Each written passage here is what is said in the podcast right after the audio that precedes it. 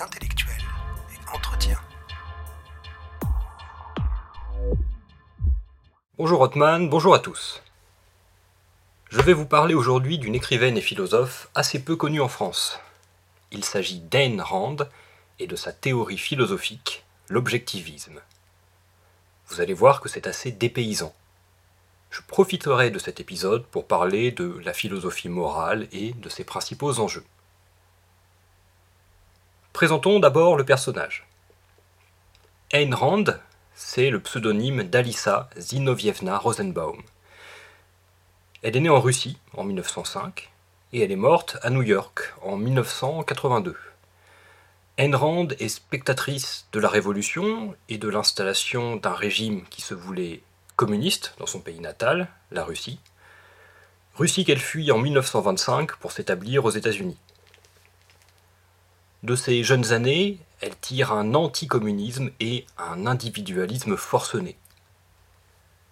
Son œuvre, vous allez le voir, est une célébration de l'individu, de sa valeur, et une critique féroce de tout projet politique de nature collectiviste. Ayn Rand est d'abord connue pour deux romans, qui ont eu un succès gigantesque dans le monde anglophone. Le premier roman est La source vive, l'histoire d'un architecte, qui, euh, une histoire qui célèbre la valeur de l'individu libre. Le second roman, intitulé La Grève, fait intervenir un personnage très célèbre dans l'imaginaire américain. Il s'agit du chef d'entreprise John Galt, qui mène une grève d'ampleur contre un État collectiviste et rapace, un État qui bride la libre entreprise. Ce roman a eu une influence gigantesque dans la construction intellectuelle de nombreux responsables politiques et économiques aux États-Unis. Pensons à Ronald Reagan, président des États-Unis, pensons à Hillary Clinton, qui a voulu être présidente des États-Unis, pensons aussi à Alan Greenspan, donc l'ancien président de la Fed, c'est-à-dire la Banque centrale américaine. La notoriété d'Ayn Rand s'est arrêtée aux frontières de la France, mais elle a pu entrer dans certains cercles du monde non anglophone. Ainsi, Alan Greenspan rapporte que Vladimir Poutine, en 2004, lui avait proposé de venir à Moscou pour discuter de l'œuvre d'Ayn Rand, au sein d'une sorte de euh, fan club russe de, l'œuvre d'Ayn Rand. Ce monde est surprenant parfois. Après avoir connu le succès avec son œuvre romanesque, qui très honnêtement est de qualité discutable, Ayn Rand a développé la philosophie qui sous-tendait ses écrits. L'ouvrage dont nous allons parler, La vertu d'égoïsme, est un recueil d'écrits d'Ayn Rand qui y expose sa théorie morale et politique, l'objectivisme. Pour bien comprendre l'originalité de sa doctrine, il faut que nous parlions d'abord un peu de philosophie morale. Rassurez-vous, cela va être très court. Spontanément, nous avons tendance à considérer qu'une action, pour être morale, doit être accomplie avec de bonnes intentions.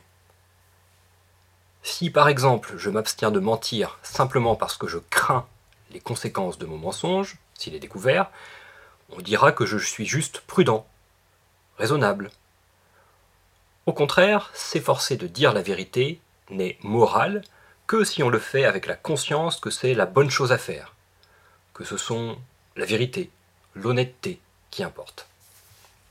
Autrement dit, nous avons tendance à associer la morale et le désintéressement. Le désintéressement, c'est-à-dire le fait d'agir sans viser la satisfaction de ses propres intérêts. Et on verra même parfois comme le sommet de la morale le moment où l'individu sacrifie ses intérêts les plus fondamentaux accomplir son devoir. Pensez par exemple au sacrifice du gendarme Arnaud Beltrame, qui, pendant une prise d'otage dans un supermarché, a proposé de prendre la place d'une employée, et qui a laissé la vie dans son affrontement contre le, terroriste qui avait euh, fait cette prise d'otage. Honneur à lui. Dans ce genre de situation, face au sacrifice ultime, nous ressentons de l'admiration pour l'individu qui semble avoir agi plus que moralement. Autrement dit, il a fait même plus que ce que nous exigerions moralement de quelqu'un. Il a été moral au carré, si vous voulez. Eh bien, Ayn Rand propose de remettre en question certaines de ces idées ordinaires dans la vertu d'égoïsme. Ceux qui connaissent l'auteur au moins de réputation verront qu'elle est beaucoup plus profonde et beaucoup moins caricaturale qu'on ne l'imagine en France. Partons du titre, la vertu d'égoïsme. Il y a là un paradoxe évident. D'ordinaire, l'égoïsme est plutôt considéré comme un vice et l'altruisme est plutôt considéré comme une vertu. En ce sens, on encense des individus capables de se sacrifier directement pour autrui ou indirectement. Pensons au sacrifice pour une cause qui transcende ces individus. Eh bien, Ayn Rand va proposer un renversement de cette conception.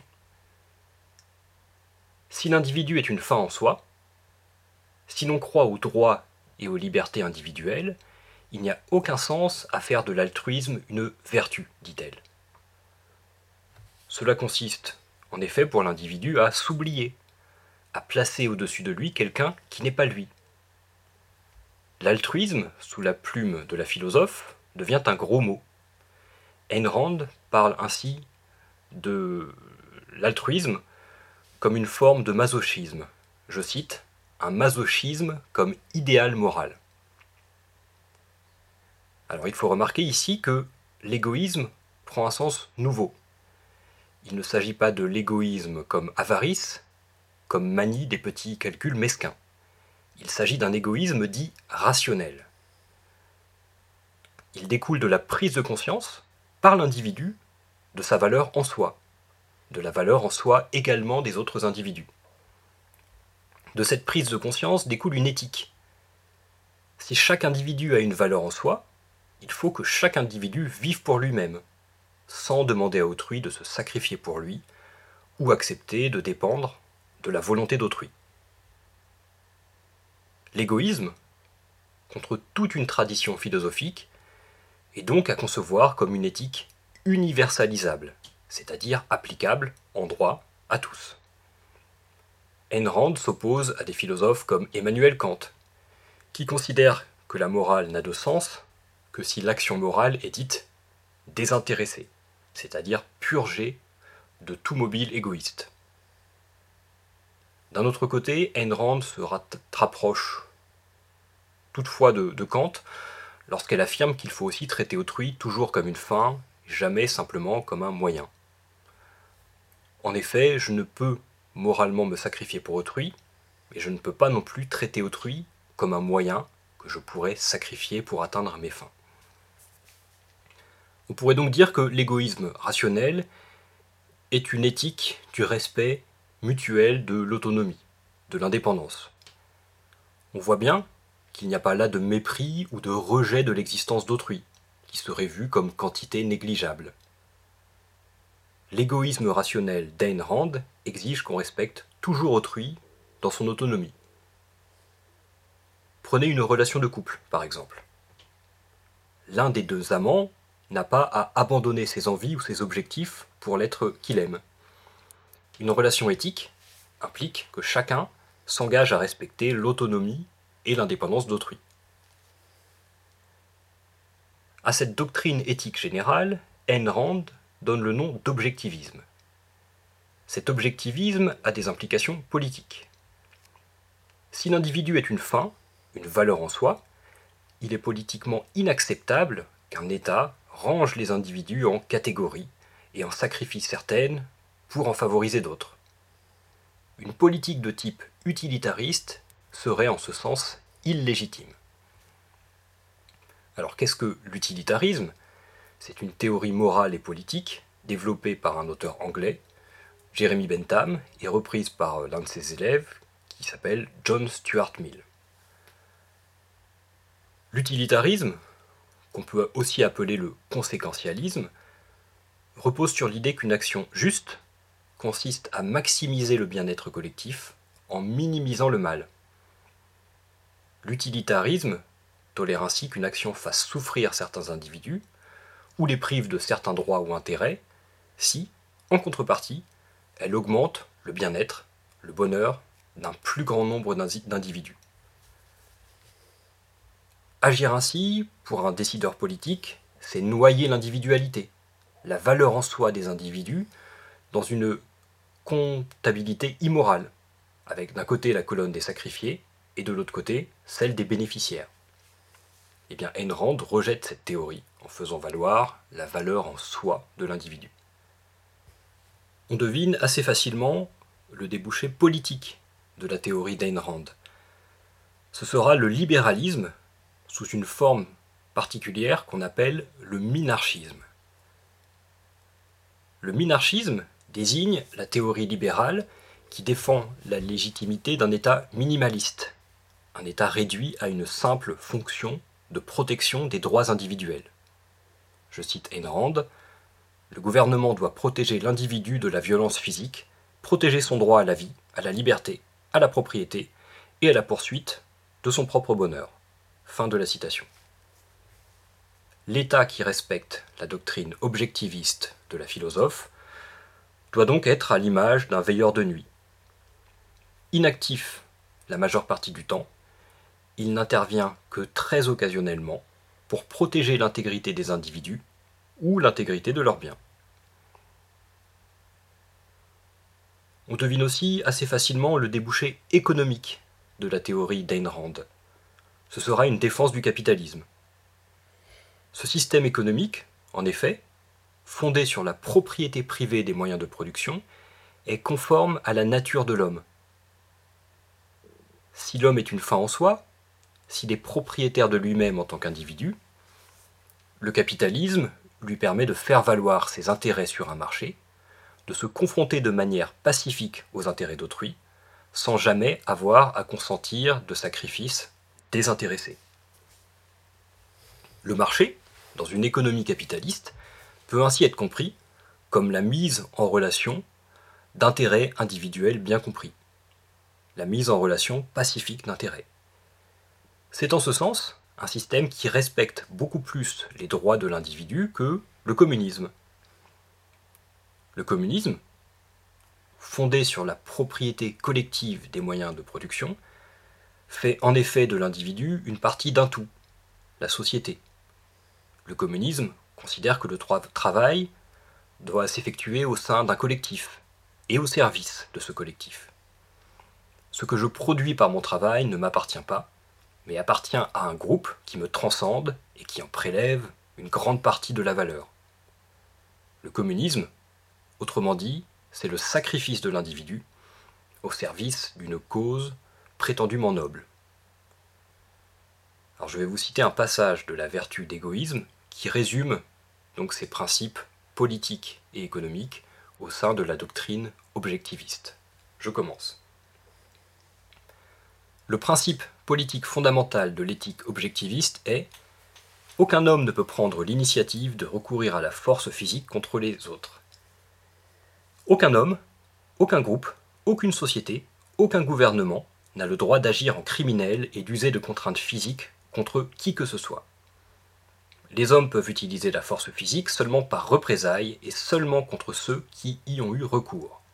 Le principe éthique en jeu est simple, clair, net et précis c'est la différence entre le meurtre et la légitime défense.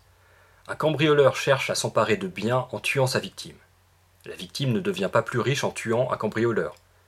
Le principe est qu'aucun homme ne peut obtenir quoi que ce soit des autres qui ait de la valeur en ayant recours à la force physique. Le seul but moral qui convienne à un gouvernement est la protection des droits de l'homme. Cela veut dire que le gouvernement doit le protéger de la violence physique, protéger son droit à la vie, à la liberté, à la propriété et à la poursuite de son propre bonheur. Sans droit de propriété, aucun autre droit n'est possible. Fin de la citation. Dans son livre, La vertu d'égoïsme, Ayn va tenter de fonder son éthique, de montrer sa légitimité. Et pour cela, elle va entrer dans des considérations métaphysiques. Regardons comment elle le fait. Qu'est-ce qu'une éthique d'abord? C'est un ensemble de valeurs, nous dit-elle. Qu'est-ce qu'une valeur? Eh bien, Ayn Rand affirme que c'est, je cite, ce pourquoi l'on entreprend une action pour acquérir et ou conserver quelque chose. Et toute valeur obéit à une raison d'être fondamentale. Cette raison d'être fondamentale, c'est la perpétuation de la vie. Et toute vie est forcément individuelle, singulière, unique. On retrouve ici, d'ailleurs, une partie de la philosophie de Michel Henry, qu'Enrand n'a pas pu connaître, mais que j'avais évoqué dans un précédent épisode de podcast. Dès lors, si toute vie est individuelle, singulière, unique, et que tout code de valeur vise ultimement la perpétuation de la vie, eh bien la seule éthique valable est celle qui défend la légitimité pour chacun de faire valoir ses intérêts individuels. Je reprends, vous allez voir que c'est assez subtil. Point de départ, toute vie est individuelle, singulière, unique. Deuxième point, tout code de valeur vise la perpétuation de la vie. Conclusion, la seule éthique fondée, la seule éthique euh, conforme à l'humain, c'est celle qui défend la légitimité pour chacun de faire valoir ses intérêts individuels et de les faire valoir de manière non violente, non coercitive, non contraignante. Autrement dit, l'objectivisme ne découle pas d'un caprice ou d'une opinion d'Ayn il ne découle pas non plus de l'idéologie d'une époque, l'Amérique de la guerre froide, il découle, selon la romancière et philosophe, de la nature des choses, du réel. Partant de là, on comprend que l'altruisme est une déviance contre nature, et que la morale de l'altruisme va contre toute éthique légitime. Je vous propose maintenant d'examiner cette question de l'altruisme, telle qu'elle est traitée dans le deuxième texte issu de la vertu d'égoïsme. Je vais commencer par une citation intéressante, vous allez voir. Les résultats psychologiques de l'altruisme peuvent être observés dans le fait qu'un grand nombre de gens abordent le sujet de l'éthique en posant des questions comme Doit-on risquer sa vie pour aider un homme qui, petit a, se noie, petit b, est pris dans un feu, petit c, se jette devant un camion en marche, petit d, est suspendu du bout des doigts au-dessus d'un abîme Considérez les implications de cette approche. Si un homme accepte l'éthique de l'altruisme, il doit souffrir les conséquences suivantes, en proportion du degré de son acceptation. Petit 1, un manque d'estime de soi, puisque sa première préoccupation dans le domaine des valeurs n'est pas de savoir comment vivre sa vie, mais comment la sacrifier. Petit 2, un manque de respect pour autrui, puisqu'il considère l'humanité comme une horde de mendiants invétérés, implorant constamment l'aide de quelqu'un. Petit 3, une vision cauchemardesque de l'existence, puisqu'il croit que les hommes sont piégés dans un univers malveillant où les désastres sont la préoccupation fondamentale et constante de leur vie. Petit 4 est en fait une indifférence léthargique à l'éthique et une amoralité désespérément cynique, puisque ces questions impliquent des situations qu'il ne rencontrera probablement jamais et qui n'ont aucune relation avec les problèmes réels de sa propre vie, le laissant ainsi sans aucun principe moral d'aucune sorte pour vivre sa vie en faisant de l'aide à autrui la question fondamentale et centrale de l'éthique, l'altruisme a détruit le concept de toute fraternité ou bienveillance authentique entre les hommes. Il a endoctriné les hommes avec l'idée que valoriser un autre être humain est un acte altruiste, impliquant, de ce fait, qu'un homme ne peut avoir d'intérêt personnel dans les autres, que valoriser autrui signifie se sacrifier soi-même, que tout amour, respect ou admiration qu'un homme peut ressentir pour autrui n'est pas et ne peut pas être une source de sa propre jouissance, mais une menace à son existence, un chèque en blanc sacrificiel signé au profit de ceux qu'il aime. Les hommes qui acceptent cette dichotomie, mais choisissent l'autre côté de la médaille, produit ultime de l'influence déshumanisante de l'altruisme, sont ces psychopathes qui ne remettent pas en cause les prémices fondamentales de l'altruisme, mais proclament leur rébellion contre le sacrifice de soi en annonçant qu'ils sont totalement indifférents à tout ce qui vit et qu'il ne lèverait pas le petit doigt pour aider un homme ou un chien qui vient d'être mutilé par un chauffard qui a pris la fuite, et qui est généralement un des leurs.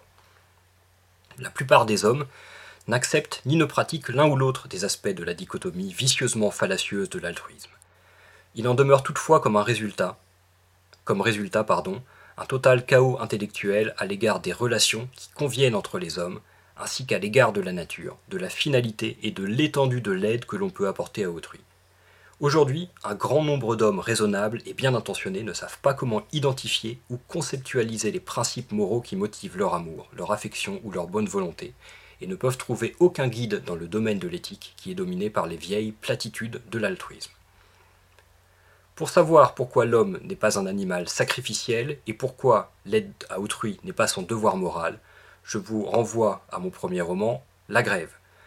La précédente discussion concerne les principes par lesquels on identifie et évalue les cas où un homme peut apporter à autrui une aide non sacrificielle. Un sacrifice, entre guillemets, c'est l'abandon d'une valeur plus grande pour le bénéfice d'une valeur moins grande ou d'une non-valeur. Ainsi, ainsi l'altruisme jauge la vertu d'un homme par le degré avec lequel il abandonne ses valeurs, y renonce ou les bafoue, puisque l'aide à un étranger ou à un ennemi est considérée comme plus vertueuse, moins égoïste que l'aide à ceux qu'on aime. Le principe de la conduite rationnelle est exactement à l'opposé. Agissez toujours en accord avec la hiérarchie de vos valeurs et ne sacrifiez jamais une valeur plus grande à une moins grande. Fin de la citation. Ayn Rand montre ici tout le paradoxe de la morale ordinaire que nous avons décrite au départ. Je vous rappelle l'idée. L'action morale serait l'action altruiste, au sens de l'action nous accomplirions sans nous soucier de nos intérêts, voire en allant contre nos intérêts. Toute action morale passerait donc par un sacrifice de ses intérêts, donc un sacrifice de soi. Je le répète pour que vous mesuriez le caractère paradoxal d'une telle idée. Être moral, et c'est ce qu'on nous demande, ce serait sacrifier ses intérêts, donc se sacrifier soi-même. Se sacrifier soi-même à autrui ou pour autrui. Ayn Rand tente de montrer qu'il y a là quelque chose de pervers. Associer morale et sacrifice de soi, c'est présupposer que nous avons une sorte de dette perpétuelle vis-à-vis d'autrui. Le devoir envers autrui serait ainsi une dette envers lui. Nous lui devons un sacrifice de notre personne et de ses intérêts, et plus le sacrifice sera grand, plus nous serons admirables. La morale ordinaire serait ainsi une martyrologie. La philosophe et romancière nous fait observer que cette conception de la morale va à l'encontre de toute notion de bienveillance ou de fraternité. Je ne peux pas être dans un rapport sain, bienveillant, fraternel, si j'attends d'autrui qu'il s'ampute d'une partie de ses intérêts, et s'il attend de moi la même chose. Autrui n'est pas mon débiteur, et je ne suis pas le sien. Il est plus sain et conforme à notre nature de voir autrui comme un égal, doté comme moi d'intérêts qu'il cherche à affirmer. Je ne supporterai pas qu'il me demande, dès lors, de me sacrifier pour lui, et réciproquement. Reconnaître l'individu et sa valeur en soi, c'est donc en déduire la nécessité de respecter sa valeur pour soi-même, mais aussi pour autrui. Dans cette conception de la morale, Ayn Rand, athée convaincu, reconnaît l'influence du christianisme dans cette conception altruiste de la morale. Le christianisme qui est une religion centrée autour de la figure du Christ, qui est une figure sacrificielle par excellence. Or, la conception religieuse du monde repose en général sur l'idée d'un homme imparfait, incomplet, qui serait dans une dette infinie vis-à-vis de son Créateur. Eh bien, si l'on évacue la lecture religieuse du monde, qui met face à face un Dieu créditeur et un humain débiteur, on doit comprendre que l'homme est une valeur en soi et en tirer une nouvelle morale. Là réside l'égoïsme rationnel, qui n'est donc pas un cynisme ou une philosophie libertarienne du marche ou crève. Il s'agit pour Ayn Rand d'un humanisme bien compris. Voilà, j'espère que cet épisode vous a plu et qu'il vous a donné pardon, envie de vous intéresser à cette figure intellectuelle du XXe siècle, souvent caricaturale et parfois aussi caricaturée. La meilleure porte d'entrée dans son œuvre est celle de la fiction, avec son roman le plus abouti, La Grève. Un roman qui n'est pas sans défaut, notamment un certain didactisme, mais qui est un roman intéressant. Cela vous permettra d'entrer un peu plus dans l'univers mental de certains grands requins du capitalisme américain, qui ont fait d'Ayn Rand leur grande prêtresse. Si des questions se posent, le concept, lui, parfois, se repose. Et quand le concept se repose, c'est le bruit qui pense. Musique, maestro.